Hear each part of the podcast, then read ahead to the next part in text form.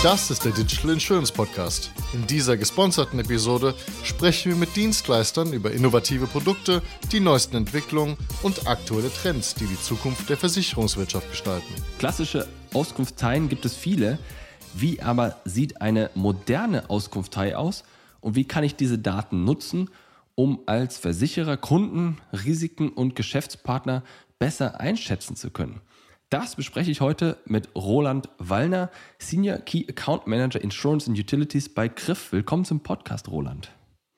Vielen Dank für Jonas für, den, für die Begrüßung und ich würde gerne gleich einmal einsteigen. Wir sind ja ein bisschen mehr, das ist uns gerade Auskunftei genannt. Ja, bitte. Wir sind mehr als eine Auskunftei.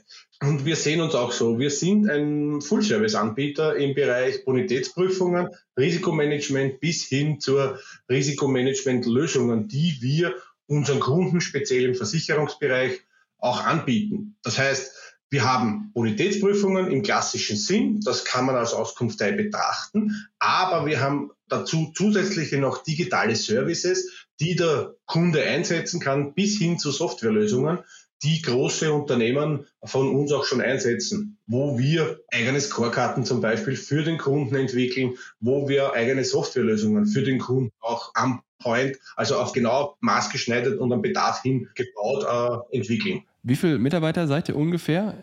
Ich spreche jetzt für Griff Österreich. Wir sind rund 100 Mitarbeiter. Griff ist ein internationaler Konzern, um das vielleicht kurz auch im Hintergrund zu sagen, der mit Headquarter in Bologna ist. Äh, wir sind rund 6000 Mitarbeiter und sind seit 1988 am Markt, also seit über 30 Jahren. Jetzt sagst du, ihr habt Daten über Personen und Unternehmen. Kannst du einmal darstellen, was ihr genau habt? Geburtsdatum, Adressen und Unternehmensadressen und sowas? Oder was habt ihr da? Griff hat in Österreich die größte Bonitätsdatenbank. Die ist mit verschiedensten Daten befüllt und da möchte ich jetzt ganz kurz ausholen, was denn alles drinnen ist, um auch deine Frage hier zu beantworten. Ja. Es gibt ein Adressuniversum, das öffentlich zugänglich ist und auch erwerbbar ist, wo zum Beispiel für Privatpersonen nehmen wir mal den Teil, wo ich Vorname, Nachname, Geburtsdatum habe und zusätzlich hier noch ein Adressmanagement dazu habe. Das heißt, wir haben zu jeder Privatperson, die in Österreich wirtschaftlich tätig ist, das Geburtsdatum und eine Adresse gespeichert, eine wirtschaftlich aktive Adresse zum Beispiel. Bei den Unternehmen haben wir normalerweise das Firmenuniversum, das sind rund 800, 900.000 Unternehmen in Österreich, verspeichert und bekommen von Firmenbuch und Gewerberegister auf tagesaktueller Basis. Und das ist auch der große Unterschied zu unseren Marktbegleitern und Mitbewerbern. Wir haben eine tagesaktuelle Datenbank, das heißt, die Daten, die wir vorhalten, sind heute aktuell, sind tagesaktuell und stimmen überein. Jetzt horchen ja viele Leute bei diesem Begriff Daten auf und kriegen gleich Schnappatmung. Am Ende des Tages ist ja das trotzdem alles sauber, was ihr da macht und rechtlich einwandfrei.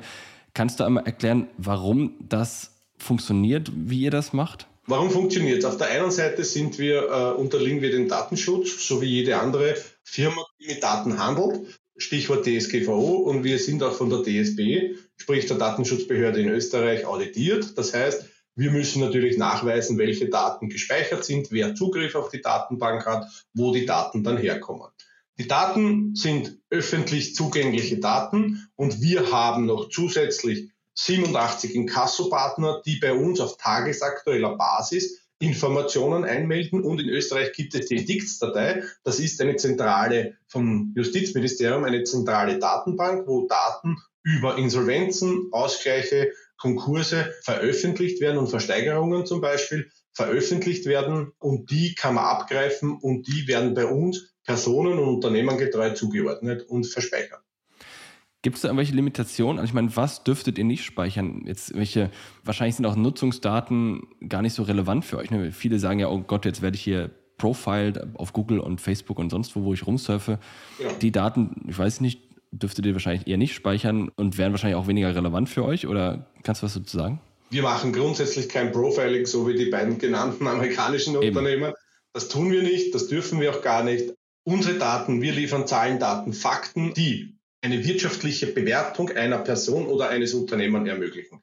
Wir haben, um es ganz offen auszudrücken, wir haben keine Gesundheitsdaten gespeichert, das dürfen wir gar nicht.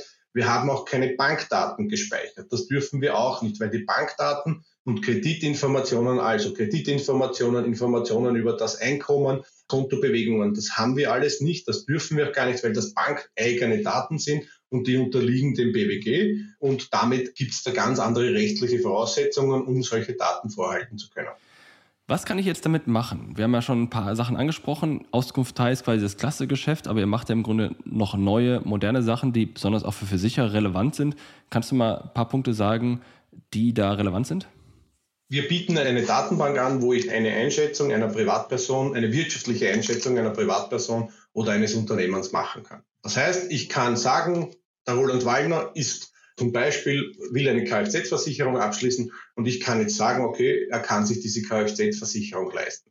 Das kann ich oder das Unternehmen. Kannst du vielleicht mal, bevor du weitermachst, kannst du einmal kurz sagen, woher das wisst? Ich meine, jetzt habe ich, welche Daten hätte ich jetzt von dir? Ich hätte deinen Vornamen, Nachnamen, ich hätte das Geburtsdatum und ich hätte deine Adresse. Ja. Und basierend darauf kann ich jetzt schon und möglicherweise irgendwelche Insolvenzverfahren wahrscheinlich. Und basierend darauf kann ich ja.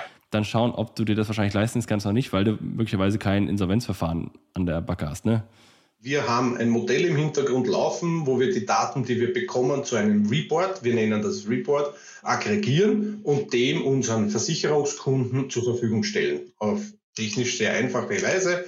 Das heißt, äh, das geht in Echtzeit zum Beispiel und ich kann dort den Bericht dem Versicherer zur Verfügung stellen. Das ist unser Businessmodell und das machen wir. Wir nehmen Daten, externe Daten, haben ein Modell dahinter, aggregieren das und machen einen Report dafür, dass ich eine Person einschätzen kann. Da stehen ja dann wahrscheinlich auch, und du hast gerade gesagt von den Justizbehörden, da stehen wahrscheinlich auch Dinge drin wie Haftbefehle und solche Themen. Nein, Haftbefehl steht nicht. Okay, gut zu wissen.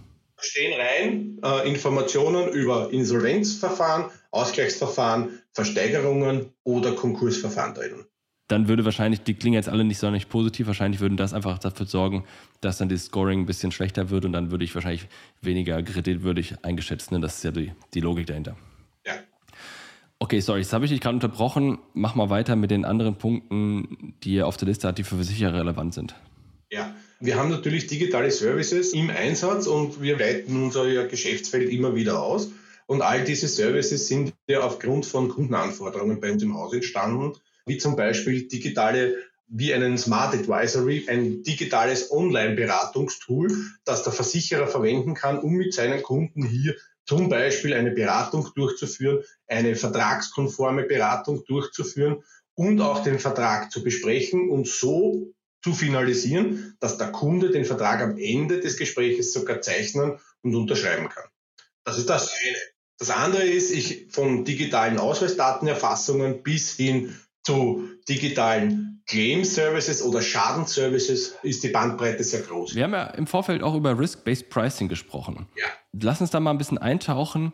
Wie muss ich mir das vorstellen? Jetzt habt ihr die Daten, über die wir gerade gesprochen haben. Jetzt kann ich im Grunde was einen Preis machen, basierend darauf, ob jemand ein Konkursverfahren hat ja oder nicht? Das kann, also die Bonitätseinschätzung ist in dem Report drinnen. Ja? Das ist unbenommen. Ja?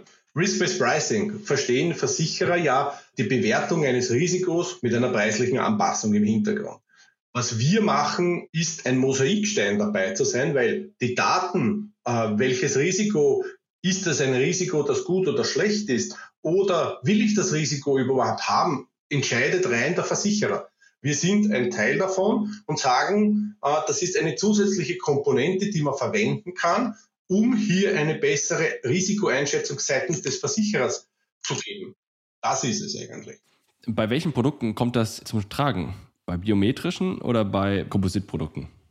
Also das sind reine Komposit, also die klassische Kfz-Versicherung wäre das beste Beispiel für so eine Anwendung. Weil, erklär mir das. Weil äh, natürlich, du beantragst jetzt eine Versicherung bei deinem eine Kfz-Versicherung bei deinem Versicherer und der Versicherer sagt, ja, okay, Jonas, das ist alles recht schön und gut, das Auto, das passt auch, aber wir schauen uns noch zusätzliche Daten an. Das sind, die kommen aus dem Versicherungsumfeld plus, wie gesagt, eine Hinzufügung von uns. Die Bonitätseinschätzung beziehungsweise die bonitätsrelevanten Einschätzungen kommen von uns. Und daraus kann der Versicherer ein Modell rechnen und sagen, okay, äh, ich versichere den Jonas oder ich versichere ihm zum Preis X oder Y weil der Versicherer welche Sorge hat, dass der das Auto häufiger zu Schrott fährt oder weil er das nicht bezahlt? Also, das sind mehrere Sorgen. Auf der einen Seite die Schadenshäufigkeit, die Schadenseintrittsdauer, äh, beziehungsweise auch äh, der Zahlungsausfall, logischerweise natürlich. Okay. Weil es bringt keinem Versicherer was, wenn er eine Prämie vorschreibt, die dann nicht bezahlt wird. Also sagt nur Kosten. Klingt logisch, ja. Das heißt, die logische Konsequenz für Versicherer in dem Falle ist, wenn das jetzt ein hohes Risiko ist, zu sagen, okay, der Preis ist halt auch entsprechend höher, weil ich dieses höhere Risiko abdecken muss. Und dann habe ich zwei Situationen. Entweder akzeptiert der Kunde das und sagt, da bin ich mit einverstanden, den nehme ich, oder sagt, nee, ich gehe woanders hin. In beiden Fällen wäre es dann für den Versicherer ja dann okay. Ja, das ist eine Einschätzung des Versicherers, die er machen muss oder die er machen kann. Ja, natürlich. Mhm, aber es, grundsätzlich muss man dazu sagen, für einen Versicherer gibt es ja kein schlechtes Risiko. Es ist ja nur die Frage, wie ich es bepreise, beziehungsweise wie ich es bewerte. Ich will das eher gar nicht bepreisen sagen, sondern eher bewerten. Wie bewerte ich das Risiko und ist es mir das wert, dass ich das Risiko in die Bücher nehme oder nicht?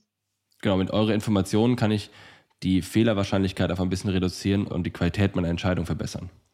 Ja, genau, das ist richtig. Wir haben auch über Fraud Prevention gesprochen in der Antragsstrecke zum Beispiel. Jetzt bin ich ja, wenn wir bei diesem Kfz-Beispiel bleiben, sofern es das passende ist, bin ich ja in dieser Antragsstrecke drin. Ja. Mache das von mir aus online oder auch mit dem Vermittler vor Ort. Wie kommen jetzt hier Daten zum Tragen und was kann ich hier verbessern? Fraud Prevention im Antrag ist bei Versicherungen jetzt nicht das große Risiko, ja, aus unserer Sicht.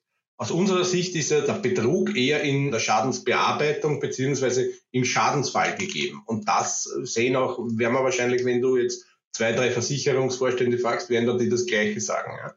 Die Antragsprüfung ist das eine. Da will ich abschätzen, kann sich der Kunde meine Versicherung leisten und ist das alles okay für das Risiko, was ich einkaufe. Im Schadensfall kommt natürlich die Möglichkeit dazu, nennen wir es doch so, die Möglichkeit einer vielleicht Bevorzugung dazu. Und das könnte man jetzt als Betrug beziehungsweise auch als Bevorzugung einer Werkstätte oder was auch immer auch sehen. Und da kommen die Daten, die die Versicherungen meistens schon in, über die Schadensregulierungen haben, beziehungsweise aus ihren Betrugssystemen haben, zum Einsatz. Sag doch mal, was Bevorzugung, was bedeutet das, dass der sich eine spezielle Kfz-Werkstatt aussucht oder was heißt es?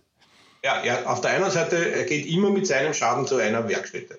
Beziehungsweise es gibt ja äh, Werkstätten, die mehr auffällig sind, die vielleicht weniger auffällig sind oder die tricksen in der Abrechnung, was auch immer. Ja. Die Frage ist jetzt natürlich von Versicherer zu Versicherer unterschiedlich zu klären, wo setze ich denn den Stift an und sage, das ist Betrug oder das ist jetzt eine Bevorzugung. Ja? Oder eine, vielleicht eine Manipulation der Verrechnung oder ich verrechne Dienstleistungen oder Services, die gar nicht passiert sind. Da ist die Grenze ja schwimmend, nennen wir es mal so. Da geht es aber um die Daten des Versicherten oder um die Daten der Werkstatt oder um beide? Also grundsätzlich in der Schadensbearbeitung oder beim Betrug geht es einmal um die Person, die den Schaden meldet. Und dann geht es auch darum, auch, wer sind die beteiligten Personen oder auch die beteiligten Werkstätten. Ne? Woran kann ich denn jetzt bei einem Versicherten erkennen, dass der anhand der Bonitätsdaten, dass der möglicherweise seinen Versicherer betrügt? Wie kriege ich diese Daten zusammen? Aufgrund der Bonitätsdaten äh, ist das nicht möglich. Das kann man jetzt einmal klipp und klar auch so sagen. Ich kann sie als Zusatzinformation verwenden, beziehungsweise gibt es Erfahrungswerte aus der Branche, dass ich sage, okay, eine Schadenshäufigkeit hängt möglicherweise mit einer schlechten Bonität, beziehungsweise auch mit einer Autoklasse oder mit einer Altersklasse des Kunden zusammen. Also zum Beispiel, es gibt Versicherer, die sagen, ich nehme niemanden, der 23 ist, einen BMW M5 oder ein Auto mit über 400 PS fährt, aus der Fahrzeugklasse, äh, beziehungsweise das Alter des Autos ist auch ausschlaggebend. Den versichere ich grundsätzlich nicht, weil mir das Risiko zu hoch ist. Aber das sind die versicherungsinternen Erfahrungswerte. Und dann kommt halt noch dazu, dass wir als Bonitätsdatenanbieter und als Risikoanbieter ja das Alter hinzufügen können, beziehungsweise auch eine Sichtweise, die der Versicherer nicht hat hinzufügen und das ergibt das Gesamtbild danach. Ah, okay, auch hier kannst du dann im Grunde wieder in die Bewertung, ob das jetzt möglicherweise ein Betrugsfall oder nicht ist, einfließen lassen. Ich habe mir das Alter der Person, ich habe einen Wohnort, ich habe den Hersteller des Autos und jetzt habe ich auch die Information, ob derjenige quasi eine hohe Bonität oder eine geringe Bonität hat, was natürlich ein relevanter Aspekt in der Geschichte ist. Ne? Ja, es kann ein Indiz sein genau. und es kann ein Anhaltspunkt sein. Gerade in der Betrugsbewertung oder in der Betrugserkennung sind die meisten Daten ja vom Versicherer da und dann gibt es halt Zusatzinformationen von extern, so wie wir uns zum Beispiel, die dafür verwendet werden. Auf der anderen Seite, wenn ich eine schnelle Schadensbearbeitung haben will, wie zum Beispiel Stichwort Dunkelverarbeitung, bei den Versicherern. Das heißt, ich habe einen Schadensfall, äh, der ist jetzt Hausnummer 1000 Euro, alles ist in Ordnung, da greift kein Mensch mehr hin, das wird ausbezahlt und die Sache ist erledigt. Da stehen wir natürlich mit Informationen auch dahinter, weil der Versicherer ja einschätzen muss, passt das oder passt das nicht. Das ist ja dieses Mosaiksteinchen, das du ja vorhin erwähnt hast. Das ist im Grunde, ich glaube, wichtig für alle zu verstehen, dass es, dass eure Daten nicht die Antwort liefern, aber die Antwort im Grunde ein bisschen untermauern oder die Sicherheit nochmal ein bisschen erhöhen bei dem, wie ich mich da entscheide. Also wir sind ein wichtiger Bestandteil, ein wichtiger Stein im Mosaik drinnen, den viele Versicherer nicht mehr missen wollen und auch nicht mehr missen können. Es ist aber, wie gesagt, ein Punkt aus einer Vielzahl von Entscheidungen. Und die meisten Versicherer, wissen wir ja, haben ja eine Betrugssoftware im Einsatz und da kommen natürlich viel, viel mehr Daten noch hinzu. Ja. Ihr hattet auch KYC auf der Liste, also die Identifikation von Kunden im und vorm Abschlussprozess und wahrscheinlich auch während der Vertragslaufzeit.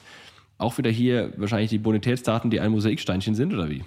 Ja, ich meine, der KYC-Prozess ist ja, heißt ja, wie es so schön heißt, Know Your Customer. Das heißt, der Versicherer will wissen, wer ihm gegenübersteht, wie die Kunden aussehen, wo kommt er her, bleiben wir bei einem Unternehmen, wer sind die handelnden Personen im Unternehmen, wo sitzt das Unternehmen, welche Beteiligungen gibt es hier möglicherweise noch zusätzlich äh, ist das eine Holding? Ist das eine Tochtergesellschaft einer Holding oder etc.? Wie schauen die Funktionsträger im Unternehmen aus? Und gibt es Stichwort Sanktionsprüfungen, die in letzter Zeit sehr, sehr stark geworden sind. Die kann ich natürlich hier hinzuziehen, weil wir bieten ja natürlich auch Sanktionsprüfungen an, wie zum Beispiel mit unseren internationalen Sanktionslistenprüfungen. Das haben wir genauso hier. Und das ist ein, ein Bogen, den man spannen kann, den ich, egal ob es jetzt ein Neukunde, ein Bestandskunde ist, da kann ich automatisiert und sehr rasch und sehr schnell hier Informationen liefern. Hier geht es aber eher um Gewerbekunden, also um Unternehmen als Kunden. Höre ich das richtig raus? Nicht nur. Ich meine, ich habe das Beispiel jetzt deswegen genommen, weil ich habe das Unternehmen, das jetzt Hausnummer bei mir eine Gewerbeversicherung abschließen will oder eine Kfz-Flotte versichern will. Dann sehe ich die beiden Geschäftsführer. Dann muss ich mir natürlich ansehen, wie schauen die Geschäftsführer oder die Funktionsträger im Unternehmen aus. Auf der einen Seite, und das ist eine Mischform aus Firmenprüfung und Privatkundenprüfung, weil das Unternehmen kann sanktioniert sein, aber es können ja auch die beiden oder die Funktionsträger in einem Unternehmen sanktioniert sein. Und kein Versicherer will sich mit sanktionierten äh, Personen herumschlagen müssen, beziehungsweise kann er sich auch nicht leisten in der heutigen Zeit. Und das wird immer stärker, dieser Wunsch, das zu wissen.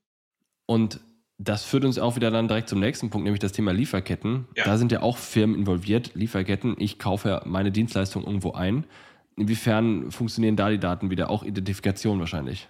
auf der einen Seite, wir sehen die Lieferketten, das Lieferkettengesetz in Deutschland ja tritt mit 1.1.23 in Kraft, beziehungsweise ist es schon in Kraft. Die Lieferketten, wir bieten eine Plattform an, wo ich als Lieferkettenführer meine komplette Lieferkette hier einladen kann zu einer Selbstzertifizierung.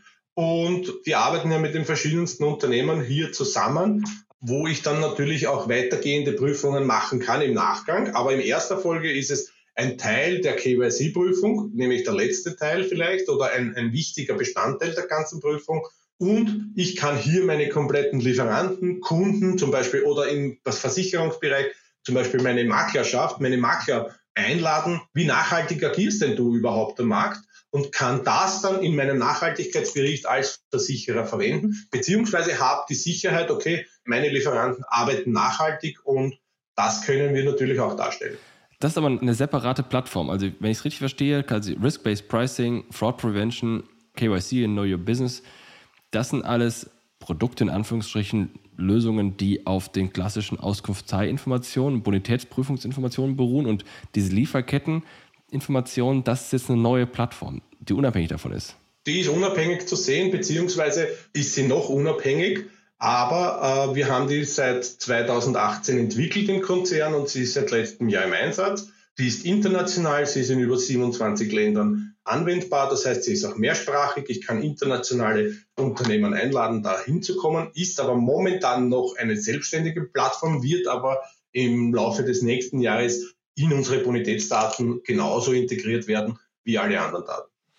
Und dann gibt es die klassische Bonitätsanalyse, dass ich, egal in welchem Kontext, schauen kann, okay, ist derjenige eigentlich in der Lage oder ist die Wahrscheinlichkeit hoch, dass derjenige in der Lage ist, meine Prämien zu bezahlen. Das habt ihr wahrscheinlich auch auf der Liste, wie, wie man es erwarten würde. Das ist die Bonitätsbetrachtung, wie du richtigerweise sagst. Genau. Aber ich kann dann danach, also wir planen auch nächstes Jahr einen ESG, eine ESG-Bewertung in die Berichte einzufügen bei Unternehmen. Das heißt, ich kann dann auch natürlich sehen, wie nachhaltig agiert denn das Unternehmen. Warum können wir das eigentlich? Weil wir eine Ratingagentur dahinter stehen haben, eine eigene, die sich eben mit den Zertifizierungsrichtlinien nach ESG, also Taxonomieverordnung, Governments etc. etc. beschäftigt, diese Fragen auch hier bewertet und auch rated. Äh, und dann kann ich natürlich am Schluss der Zertifizierung auf der Plattform bekommt jedes Unternehmen, das sich eine Zertifizierung mit einem Rating. Und das wollen wir dann nächstes Jahr in die Bonitätsprüfungen mit einfließen lassen. Ja, lass uns noch darüber sprechen, was noch in Zukunft kommen wird, so als quasi letzter Aspekt. Das werdet ihr hinzufügen. Gibt es noch andere Themen, die, wenn wir jetzt in, weiß nicht, zwölf Monaten sprechen sollten, die ihr dann auf der Liste habt, die schon veröffentlicht wurden oder sowas? Naja, in meinem speziellen Versicherungsbereich wollen wir gerade, beginnen wir hier mit einer Digital Claim Suite, wie das so schön heißt, die eigentlich äh, alles abbilden soll. Die beginnt hier, wenn du dir das als Kreis vorstellst, zum Beispiel deinem elektronischen Unfallbericht. Jeder kennt das, du hast einen Unfall, es regnet, keiner hat einen Bleistift oder einen gescheiten Kugelschreiber beziehungsweise den Unfallbericht mit, den sich die Gegner gegenseitig dann ausfüllen, um da den Schadensmeldung bei der Versicherung machen zu können. Da haben wir eine Lösung entwickelt. Das heißt, das ist digital am Handy. Da kann man die Daten eingeben, man kann Fotos machen. Es ist eine Verortung dabei. Das ist zum Beispiel eines. Auf der anderen Seite bieten wir, werden wir nächstes Jahr auch anbieten, Digit Claim. Das heißt, das ist eine Remote-Inspektion oder Besichtigung des Fahrzeugs möglich. Das heißt, Sachverständige sitzt vielleicht in einem Büro, der Kunde geht mit dem Handy ums Auto und der Sachverständige kann aufgrund der übermittelten Daten und des Videos den Schaden vorab einmal einschätzen bzw. besser bewerten. Äh, das Ganze versuchen wir, werden wir in eine Decision Engine. Ich habe es am Anfang gesagt, dass wir auch Softwarelösungen im Einsatz haben. Wir haben auch ein, eine Decision Management Software im Einsatz im Hintergrund. Das wollen wir kombinieren. Hier genauso mit einer Fraud Detection beziehungsweise mit einer Betrugserkennungssoftware entweder vom Versicherer oder unserer eigenen, die wir auch im Einsatz haben. Und das ist so ein kompletter Kreis, den wir dann hier dem Kunden, unseren Versicherern anbieten können. Man muss dazu sagen, das ist alles optional zu sehen. Ich kann das natürlich optional verwenden. Wenn ich jetzt zum Beispiel schon eine Fraud Detection im Einsatz habe, kann man das natürlich kombinieren. Aber das ist so, der Trend geht so in Richtung Digitalisierung, in Richtung auch mit Blick aufs Konto zum Beispiel. Das heißt, Griff ist ja BSD2-Provider und wir können den Kontoblick anbieten. Das heißt, wir können auch als sozusagen zusätzliche Bonitätsinformationen dem unseren Versicherer hier eine elektronische Haushaltsrechnung oder zum Beispiel auch Pensionsdaten oder Pensionslückenberechnung zur Verfügung stellen. Diese Daten in diese Richtung wird es gehen. Ja, wunderbar. Und du bist jetzt für welchen Markt zuständig? Österreich oder auch Deutschland oder Gesamtdach? In Österreich bin ich der Verantwortliche für die Versicherungen. Äh, ich arbeite natürlich äh, stark mit meinen deutschen und Schweizer Kollegen zusammen. Das heißt, Verstanden. wir betreuen auch Kunden gemeinschaftlich. Also es gibt hier zwar eine Ländertrennung, aber wir sehen das natürlich als Dachregion und das ist unser Fokus hier. Das heißt am besten, wie erreicht man dich am besten, wenn jetzt jemand daran interessiert sein sollte, an den ganzen Lösungen über LinkedIn oder? Also ich bin auf LinkedIn, ja natürlich, man kann mich über LinkedIn kontaktieren, man kann mich genauso über meine Kontaktdaten, über meine E-Mail-Adresse kontaktieren, Wunderbar. beziehungsweise über die Homepage findet man mich auch. Ja, wunderbar. Herzlichen Dank, Roland, für das spannende Gespräch. Vielen Dank, Jonas, dafür. Dankeschön.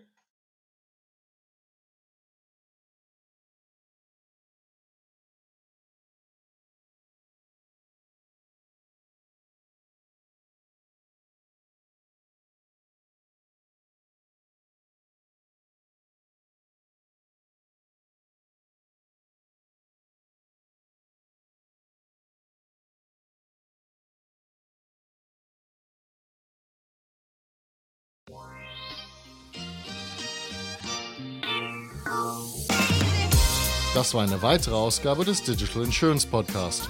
Folge uns bei LinkedIn und lass eine Bewertung bei Apple, Spotify und Koda.